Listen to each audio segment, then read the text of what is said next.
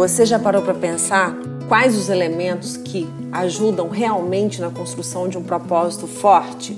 Meu nome é Leidiane Ferreira, sou especialista em felicidade propósito para pessoas e negócios e hoje a gente vai falar sobre rede de apoio, um dos principais elementos para a construção de um propósito sólido e forte. Gente, eu lembro como se fosse hoje um amigo meu me ligando à noite, saindo do mestrado e falando assim: Leide, você não vai acreditar na aula de mestrado que eu tive hoje. Foi falando de rede, eu só lembrava de você.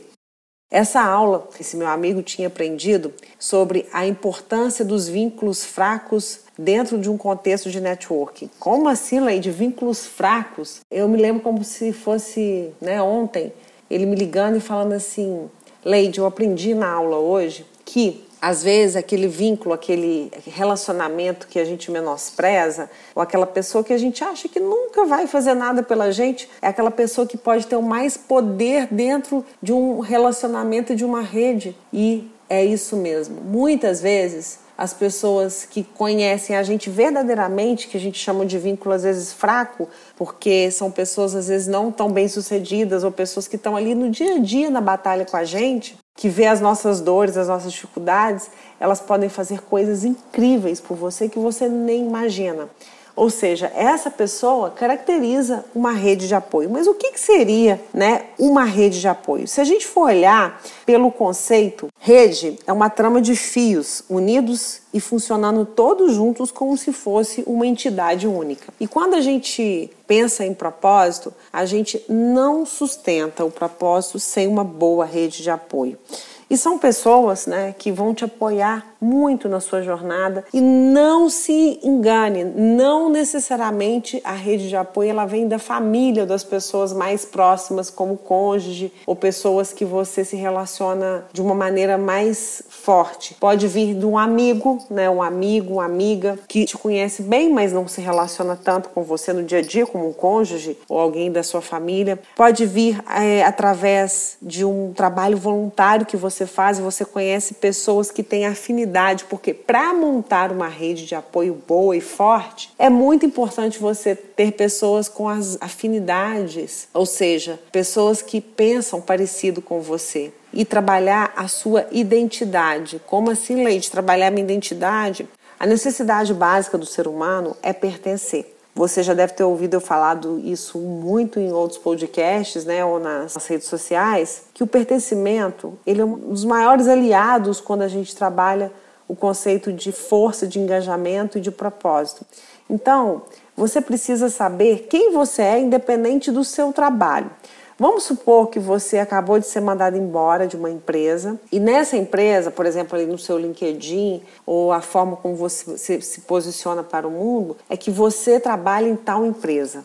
Ou seja, você às vezes se confunde com o seu cargo, com a sua posição e até com a empresa. Tem pessoas, gente, na minha jornada eu já vi pessoas rompendo amizades porque as empresas se dissolveram em duas, né, duas sociedades e aí as pessoas romperam a amizade porque um virou concorrente do outro e as amizades foram rompidas. Olha, né, a seriedade disso das pessoas colocarem a identidade delas na empresa.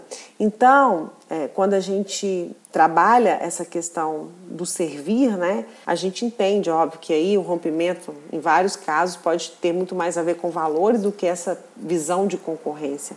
Mas a gente precisa de entender quem a gente é fora da empresa que a gente trabalha, ou seja, a nossa identidade, ela é a coisa mais genuína e mais pura e mais autêntica que a vida nos deu. E ela não é definida por uma empresa que você trabalha. A identidade é você, né? Então, quando a gente fala de pertencimento, a gente trabalhar a rede, você precisa saber muito bem quem é você, tá trabalhada nas questões de autoconhecimento para saber quem você é. E aí, saber pedir ajuda, bater na porta, né? E também criar esse senso de pertencimento a partir da sua identidade e não a partir do seu emprego, porque o seu emprego pode ir embora amanhã, mas a sua identidade, ela nunca vai embora, né? Porque você é algo divino, foi criado à imagem e semelhança do Criador e você pode muito, muito, muito mais do que você imagina. Então, quando a gente cria uma boa rede de apoio, a gente está falando de criar essa afinidade e criar esse laço forte, porque as pessoas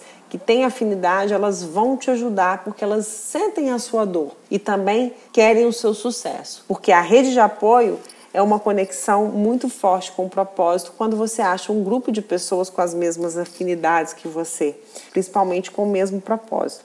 E onde que a gente encontra a rede de apoio, né? A gente pode encontrar em associações de classe, em grupos de amigos né, da faculdade, em escolas, né, universidades, em igrejas, templos, Empresas também pode ter rede de apoio em coworking, em ecossistemas, em trabalhos voluntários.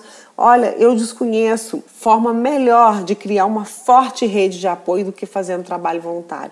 A gente não tem dimensão do quanto que a gente ganha fazendo um trabalho voluntário. Outra forma, né, de estabelecer uma forte rede de apoio é também fazendo cursos de autoconhecimento, fazendo viagens, fazendo retiros, indo para congressos. Você vai construindo a sua própria rede e definindo quem são as pessoas que vão te ajudar nessa jornada do propósito. Na verdade, muitas vezes quem define é o próprio universo, né? Que te coloca pessoas maravilhosas na sua frente, que vai estender a mão para te ajudar nas coisas que você precisa de realizar no caminho do propósito. Gostou do conteúdo e gostaria de saber mais sobre felicidade, propósito, autoconhecimento e colaboração?